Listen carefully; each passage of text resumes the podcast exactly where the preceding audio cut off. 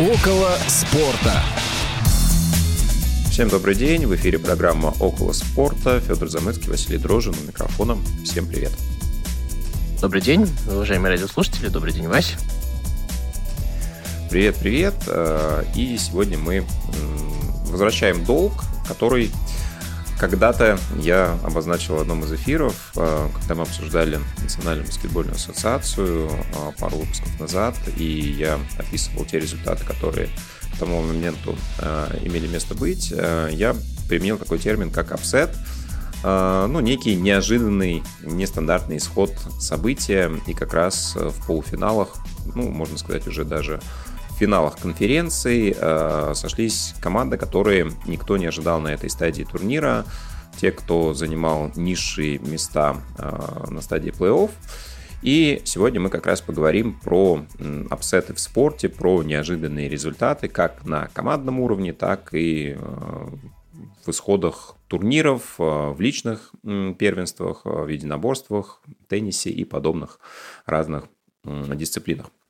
Ну и сегодня я тоже посмотрел историю термина апсет. Э, в нескольких источниках э, приводится такая история, может быть, легенда. В 1919 году на ипподроме была лошадь э, как раз с кличкой Апсет, которая неожиданно победила в заезде, обогнав именитую соперницу. И вот с тех пор это стали применять в широком смысле, но в основном закрепился данный термин в единоборствах, а, хотя сегодня все чаще мы слышим апсет применительно к какому-то неожиданному результату, а, где бы он ни происходил, в каком бы виде спорта. И сегодня вспоминаем а, что-то наиболее значимое для нас с Федей, апсеты, неожиданности, все, что было с нашими любимыми командами, ну или просто значимые моменты в этом отношении. И я хотел вот в начале привести такой пример. А, он не связан с реальным спортом, да, это фильм «Рокки».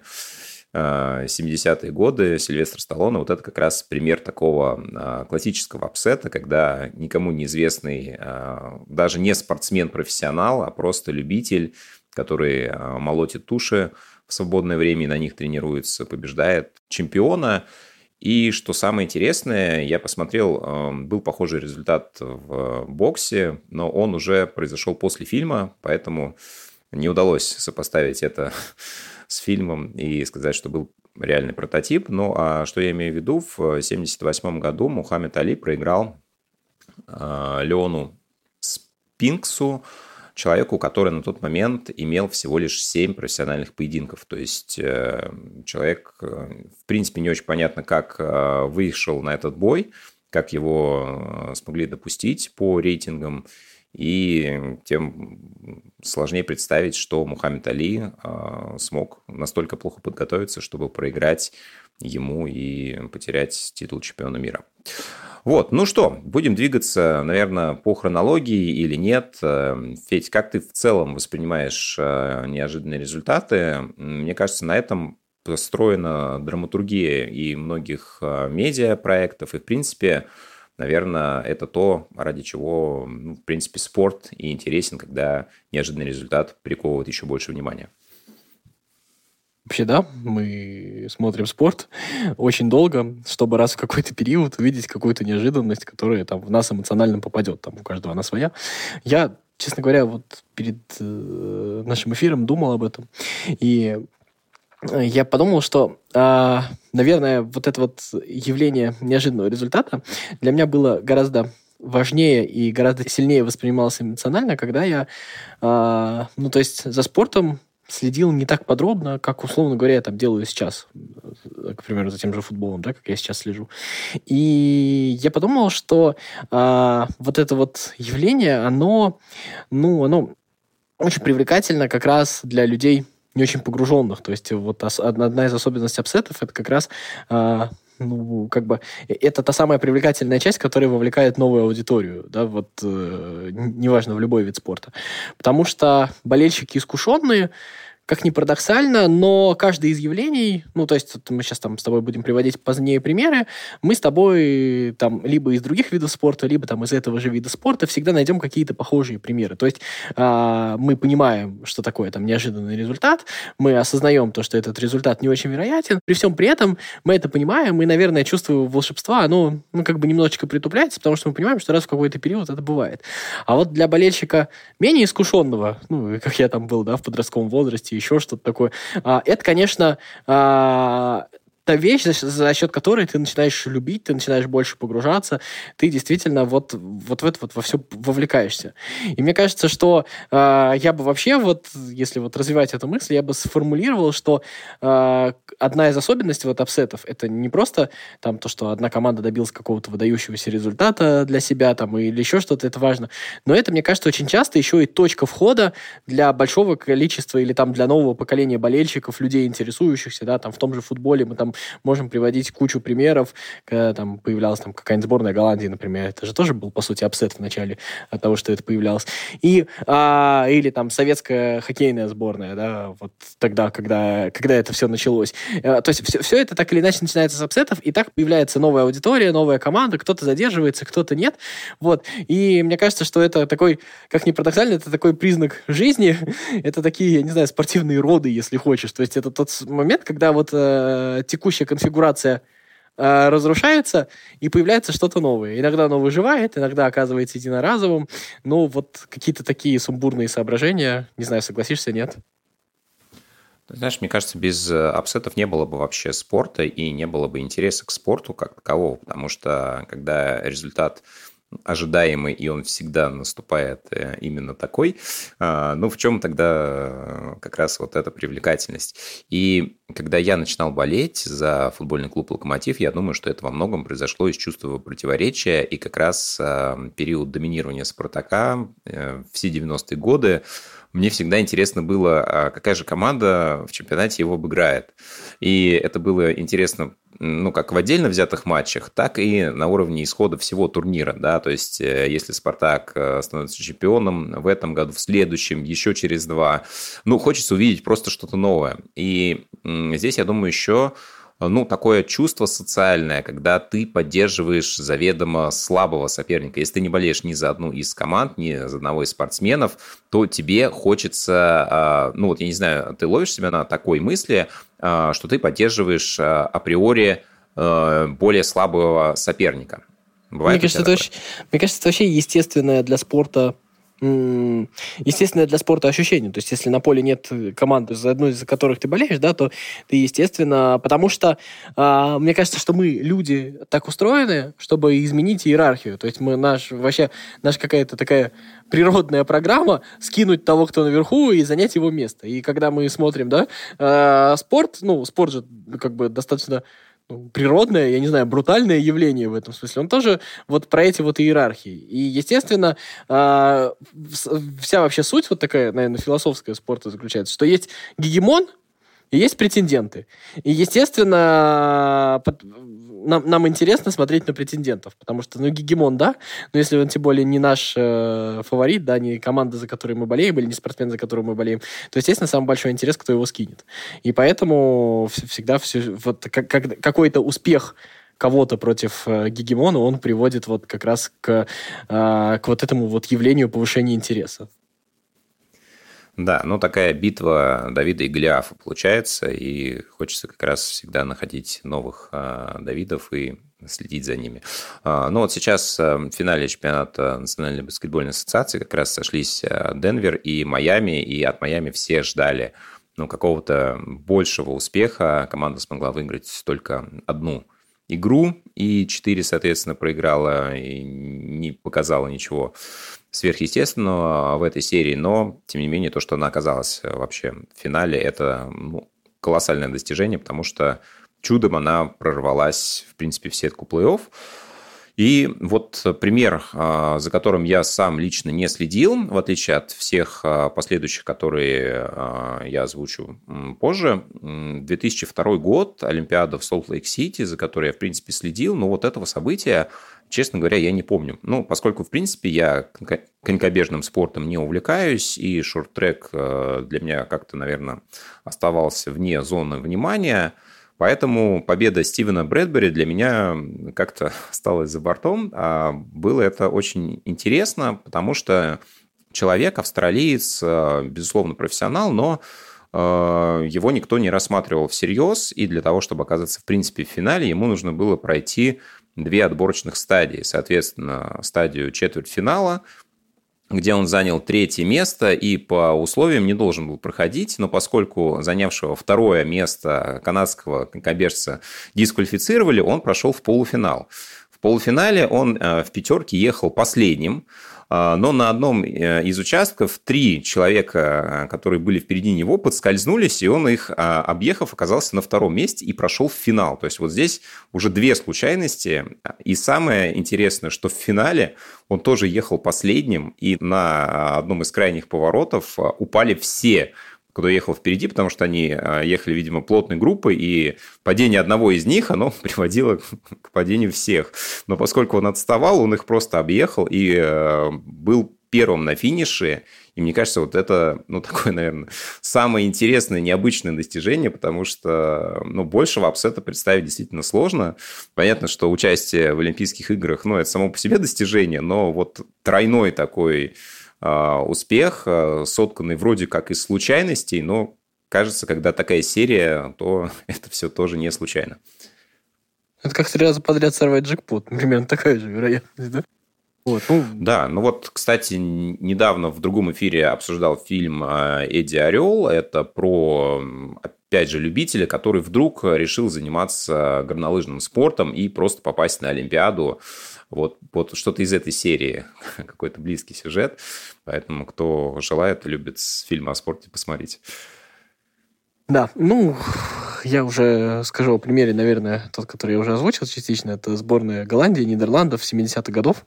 А, естественно, пример, за которым я не следил, но мне кажется, что этот пример вот такого апсета, он а, примечателен тем, что наверное, примеров, когда, там, я не знаю, есть неожиданный победитель или неожиданная команда, которая там дошла достаточно высоко, да, там команда КНДР в свое время добиралась достаточно высоко на чемпионатах мира.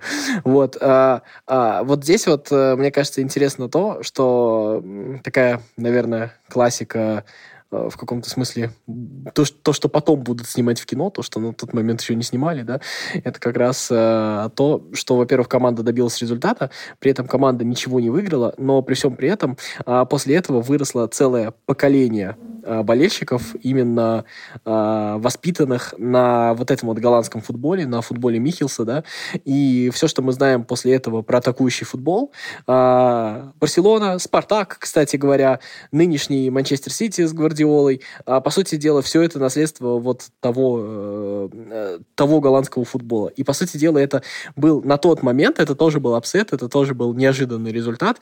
И неожиданный результат, потому что это было сюрпризом не с точки зрения того, что э, Давид э, перетерпел, свалил Голиафа и еще что-то такое, а это было действительно новое явление, которого никто не ждал, и появилась вот такая вот целая большая футбольная идея. Мне кажется, что это тоже одно из э, как бы следствий вот такого вот апсета, который очень классно реализовался. По сути дела, в рамках вот этой вот голландской идеи уже 50 лет мы живем, и даже сейчас это до сих пор эталон футбольный, да, который мы, наверное, все знаем, и мало кто, наверное, ну, большинство людей согласится в том, что это, наверное, лучший футбол, который, вот этот тип футбола лучший, который они хотели бы смотреть. Но это такая романтичная очень модель, а, да, и действительно многие пытались ее повторить, и отсылки есть до сих пор, хотя, наверное, ну вот уже в том классическом виде а, сейчас это вряд ли применяется. Ну, трансформировалось, безусловно. Слишком много, да, изменилось с тех времен, но действительно очень много было последователей, и но... голландская система, она примечательна. Это же не только, условно говоря, какие-то технико-тактические там схемы и еще что-то такое. Это же какая-то идея. Идея вот этой вот взаимозаменяемости. Мы сейчас говорим про тотальный футбол как про что-то современное, но по сути дела это... И э, это же, еще раз говорю, а, понятно, что здесь много чего есть технического, но это очень сильно тогда поменяло футбол и поменяло взгляды, и поменяло именно с точки зрения ну, идеи, потому что это а, другое отношение между людьми и другое отношение к друг другу. Мне кажется, что это, а, ну, это был переворот, наверное, да, действительно. Да, ну вот у меня а, есть примеры, наверное, трех даже апсетов, а, которые уложились в один футбольный сезон. 20-летней давности, практически 2003-2004. А, ну, наверное, самый маленький апсет связан с моей любимой командой. Это октябрь Лига чемпионов. Соответственно, победа а, Локомотива в гостях над Миланским Интером 3-0. А, Интер был не в лучшем состоянии, Эктора Купера уволили, была замена тренера, но, тем не менее, если даже взглянуть на состав, той команды 2003 год. Э, Франческо Тольда, чемпион Европы, Канавара, Матераци, Хавьер Занетти, Рикоба и Кристиан Вьери. Ну, это, в принципе, действительно команда очень-очень классная. Но на тот момент находилась не в лучшей форме, и э, этот результат, ну, наверное, один из наиболее примечательных в истории команды. И я помню, что наблюдал а, за этим матчем, а, находился тогда на учебе, а, было мне тогда сильно меньше лет, чем сейчас, понятное дело, и, конечно, эти эмоции, они очень надолго остаются, поэтому пусть по значению, может быть, а, результат не настолько выдающийся, ну, в европейском смысле, да, но для а, команды, э, которая представляет сферу твоих интересов, это всегда запоминается. Ну, а гораздо более э, серьезные апсеты, если мы говорим про эту Лигу чемпионов, то в финале оказались Порто и Монако, и этого, ну, мягко говоря, ждали немногие. И та, и другая команда, в принципе, на более ранних стадиях должны были покинуть турнир. Как раз тогда в полной мере взошла звезда э, Жозе Мауриньо, да, и, конечно, про это сказано многое, и победа, в том числе Дмитрия Олейничева в финале, единственный россиянин с голом, да, и с голом не только в Лиге Чемпионов, до этого еще и в Кубке УЕФА и так далее и тому подобное, но, в принципе, да, очень много чего изменилось э, в португальском футболе, а, да, и вот эта тренерская школа, мода на нее, я думаю, возникла тоже во многом благодаря хорошим результатам Порту на международной арене. Ну, опять же, звезды, тот же Деку поменял прописку, но мне кажется, это вот один из э, талантливого португальского поколения, кто вот себя, наверное, не до конца реализовал, потому что в Португалии он смотрелся гораздо более сильно, чем э, в Барселоне, и потом он себя, мне кажется, так и не нашел. А у него был период еще в Челси. Вот. А, ну и, собственно, самый главный апсет э, – это лето, чемпионат Европы и победа Греции.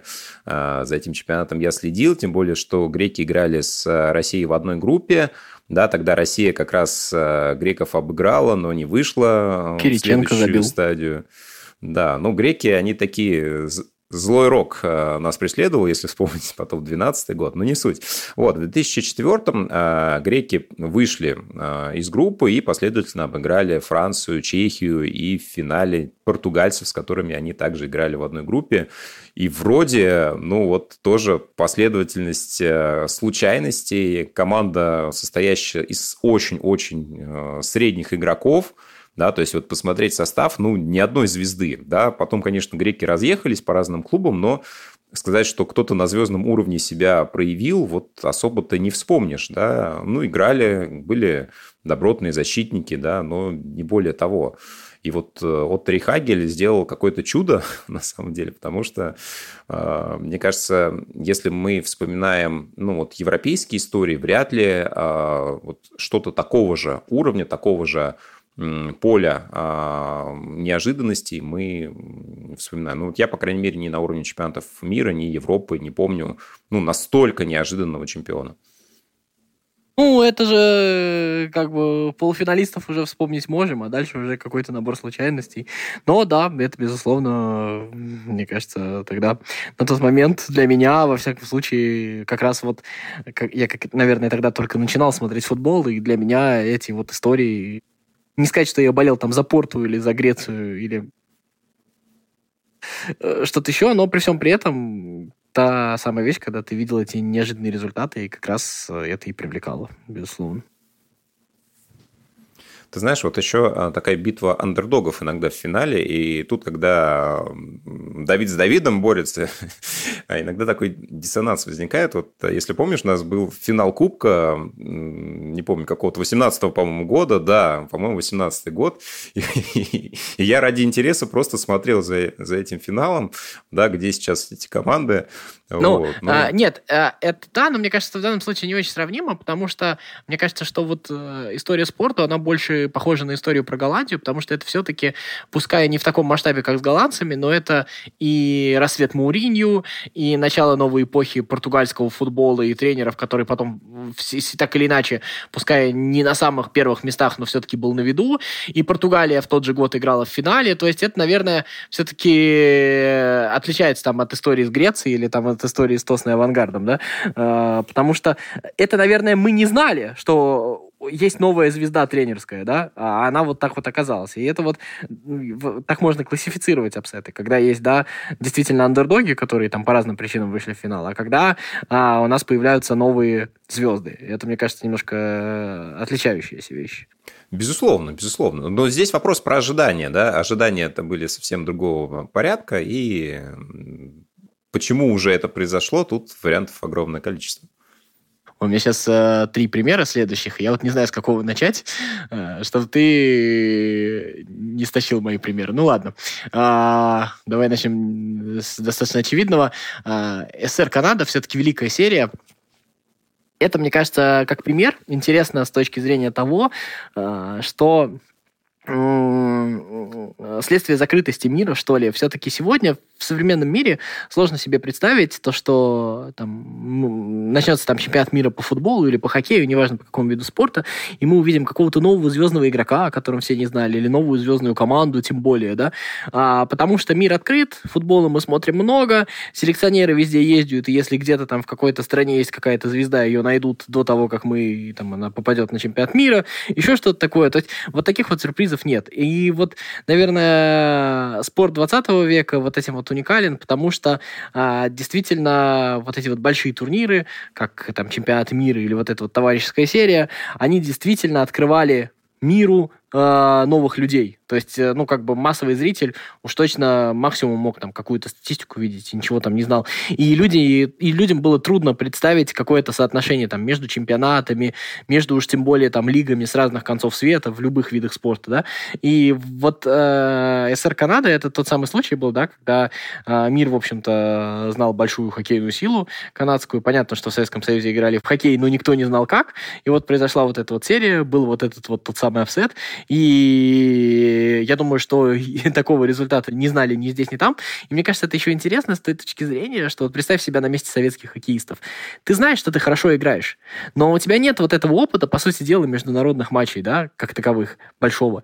И ты понимаешь, что это великие команды, канадцы, и ты не знаешь, какое у тебя соотношение сил с ними. Ты их, конечно, боишься, еще что-то такое, но ты не понимаешь, насколько... Да, наверное, они все думали, что канадцы сильнее, но ты же не понимаешь, насколько насколько они сильнее, или насколько, то есть ты только во время игры это понимаешь. Мне кажется, это удивительная история, которую, наверное, в сегодняшнем в спорте очень тяжело представить, потому что уже все соперники про всех все знают, и примерное соотношение сил понятно. А вот это вот, когда две команды, которые не знают друг друга, причем никто в мире не знает их разницу в классе, какая она вообще, какая диспозиция. Мне кажется, это уникальный случай. Это даже не с точки зрения апсета, а с точки зрения...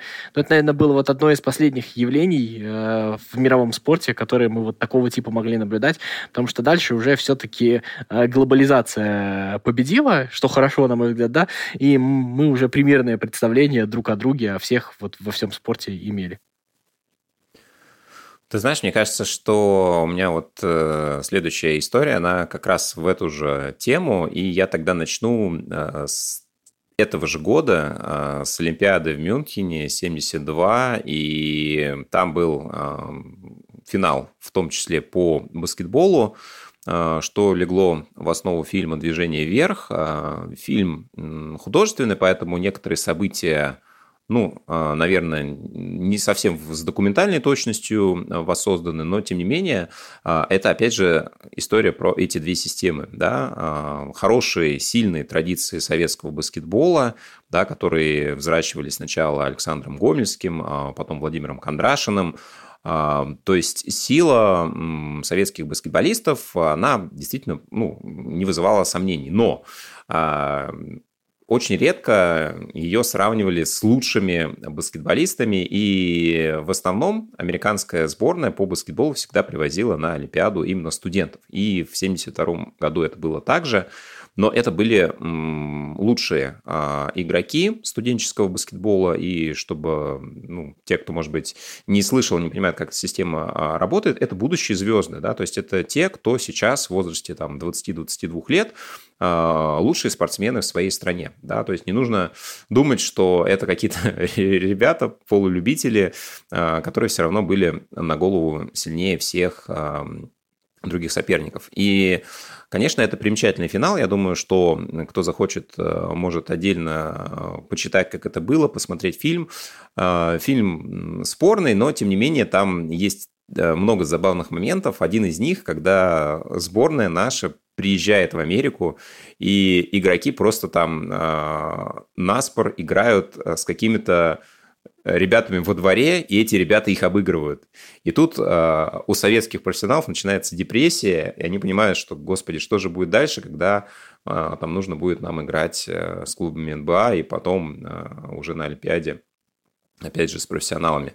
Вот. Э, результат был достигнут. Э, советские баскетболисты вели в течение всей игры на последних секундах а, Америка вышла вперед благодаря штрафным броскам, и там было а, три переигровки, потому что счетчик времени запустился не вовремя, а, вроде бы атаку уже произвели, уже зрители побежали на паркет праздновать вместе со сборной США, но в итоге опять запустили счетчик заново, за три секунды Едешка отдал пас Белову, тот забил мяч в кольцо, был протест со стороны а, Соединенных Штатов, и думали, переигрывать ли а, этот матч или нет.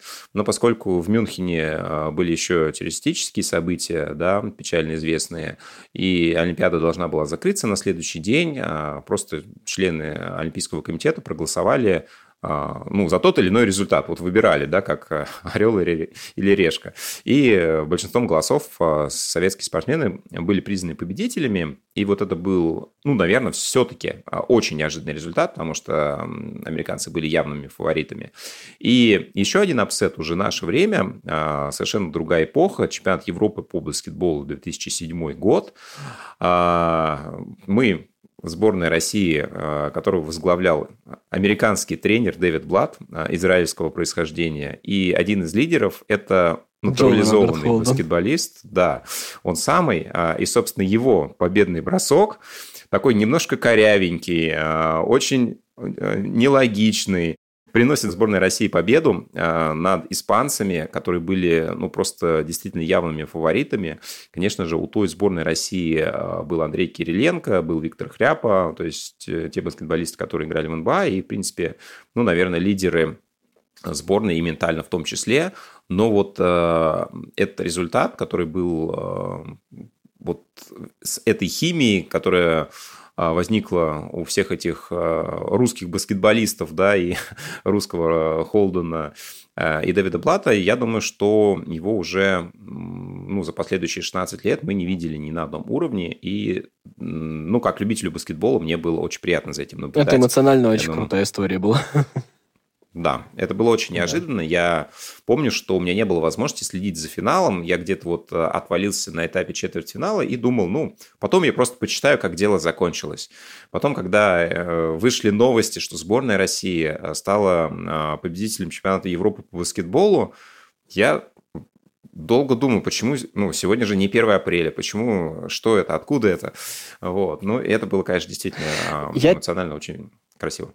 Я смотрел в прямом эфире, это было очень круто. Я тебе предлагаю сделать когда-нибудь э, выпуск про вот этот вот период, ну, условно, там, 8, 7, 8, 12 год, вот про этот расцвет российского спорта, вот этого нового времени, там, футбола, баскетбола, всего этого. Мне кажется, это было достаточно интересно. Вот. И поностальгировать. Мне кажется, что в этом, наверное, уже есть смысл. Это уже другая эпоха совсем, которая к а, нынешней Можно с пятого года отношения. начинать. Ну да, э, с ЦСКА, да, как раз. Вот. Э, мне кажется, что э, это стоит вспомнить. Вот. У нас же еще есть время, да? Приведу пример. Да, да. Минут вот. 10 ну, точно. это сборная Дании 92 год. Мне кажется, что это уникальная история. Команда, которая вообще не должна была попасть на чемпионат Европы э, из-за военных действий в Югославии, в общем-то, освободилось место. Дания стала вот тем участником, который занял свободное место, который не прошла квалификацию, и после этого выиграла этот чемпионат. Мне кажется, что я, честно говоря, естественно, я только об этом читал. Я не могу представить никакие эмоциональные подробности. И кино про Данию я не смотрел, как там, как там про баскетбольную или там хоккейную серию, да. А, и каких-то там особых ощущений у меня от этого нет.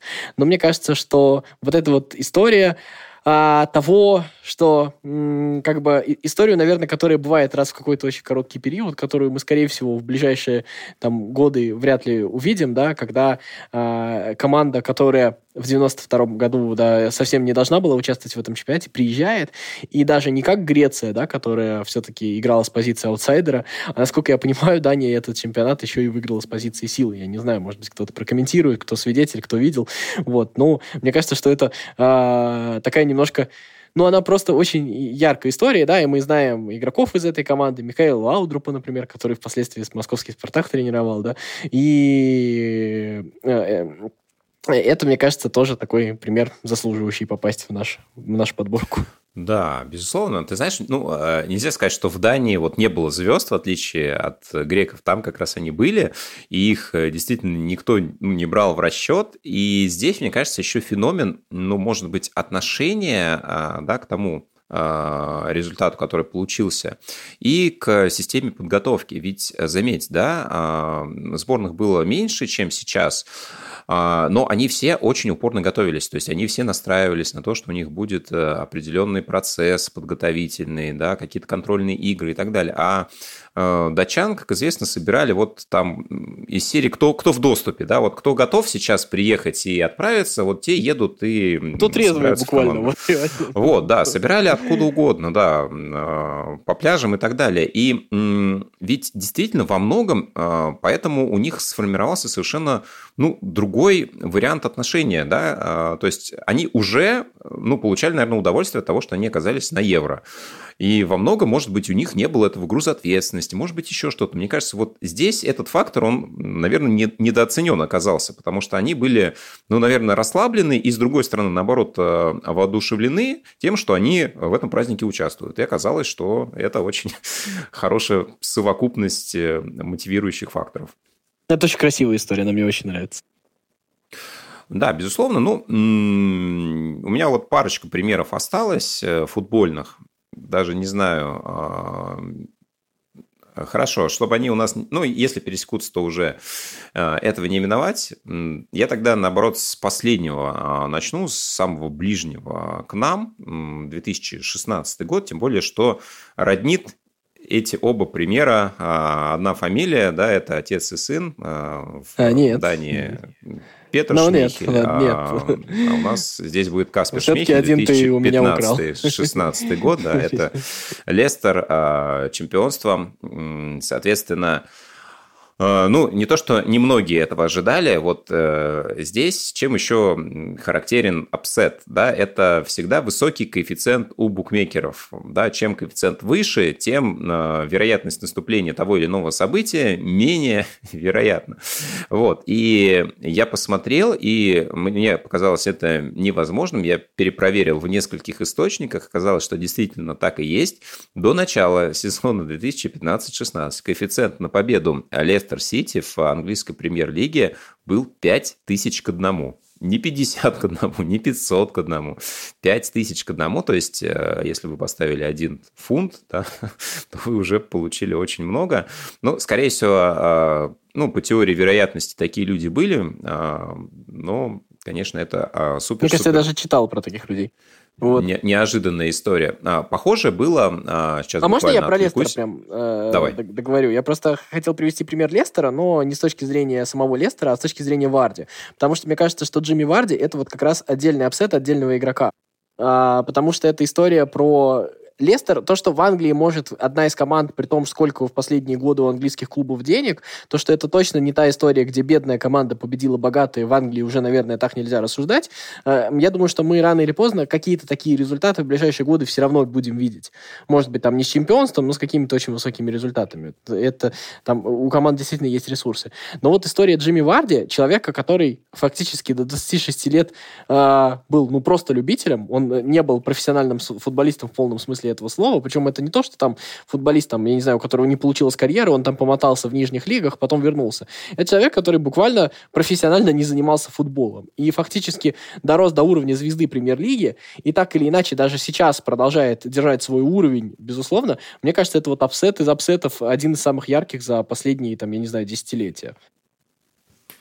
Варди вообще мой любимец в этом плане. Мы делали как-то эфир э, и историю Варди э, более подробно рассказывали. Вообще есть э, классное интервью с ним, можете найти на Спорте, по-моему.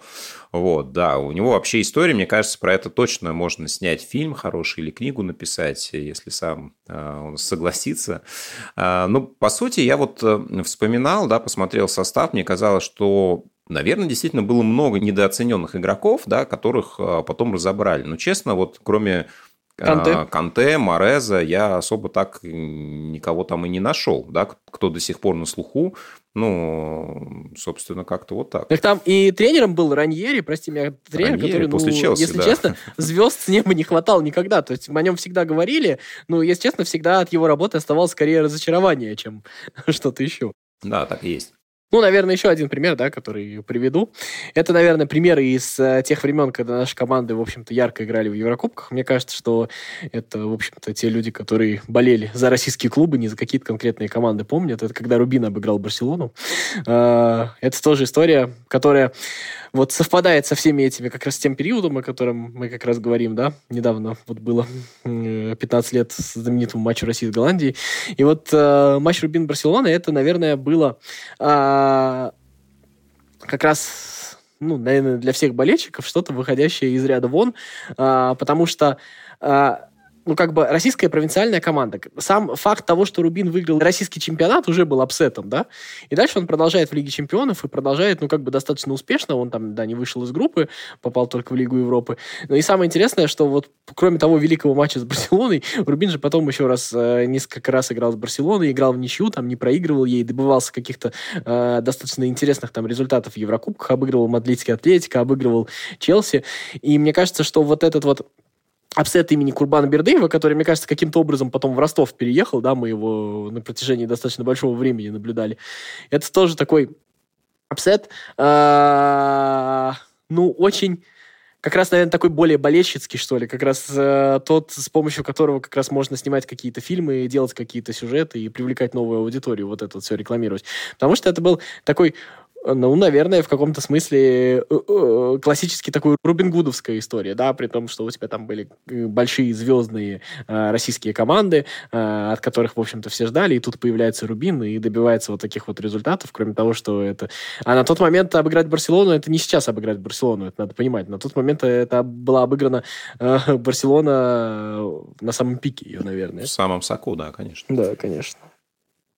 Да, ну, тем более, что Рубин э, выиграл чемпионат дважды подряд, да, казалось бы, один раз еще там могло быть стечение обстоятельств, но подряд, и потом вот э, как раз пришествие Курбана Бердыева в Ростов, по-моему, совпадало плюс-минус по времени с э, чемпионством Лестера, и вот как-то параллельно эти истории развивались, и такой Ростов мог стать российским Лестером, но, к сожалению, ну, стал не мне до конца. Кажется что Курбан Бердыев же, на самом деле, это потом, может быть, кто-то разберет уже подробнее.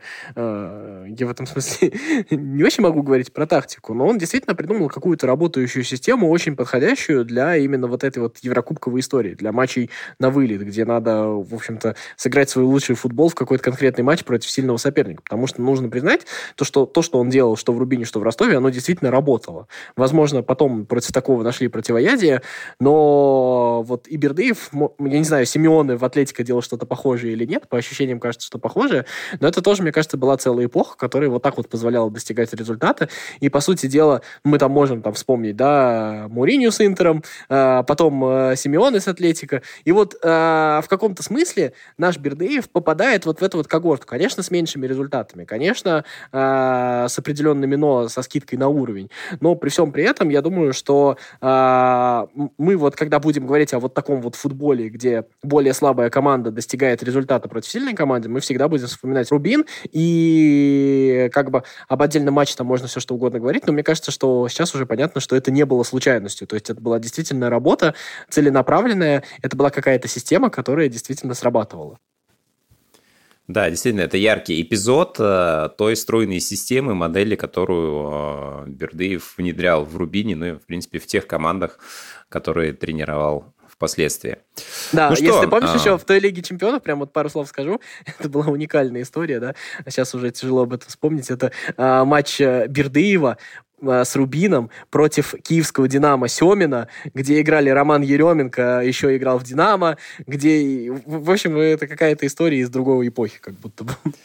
Но, мне кажется, вот подобные результаты – это всегда повод э, поностальгировать. Э, кстати, вот про сам результат э, Голландия-России мы не упомянули, но я думаю, что очень много Мне кажется, это тоже отдельная тема.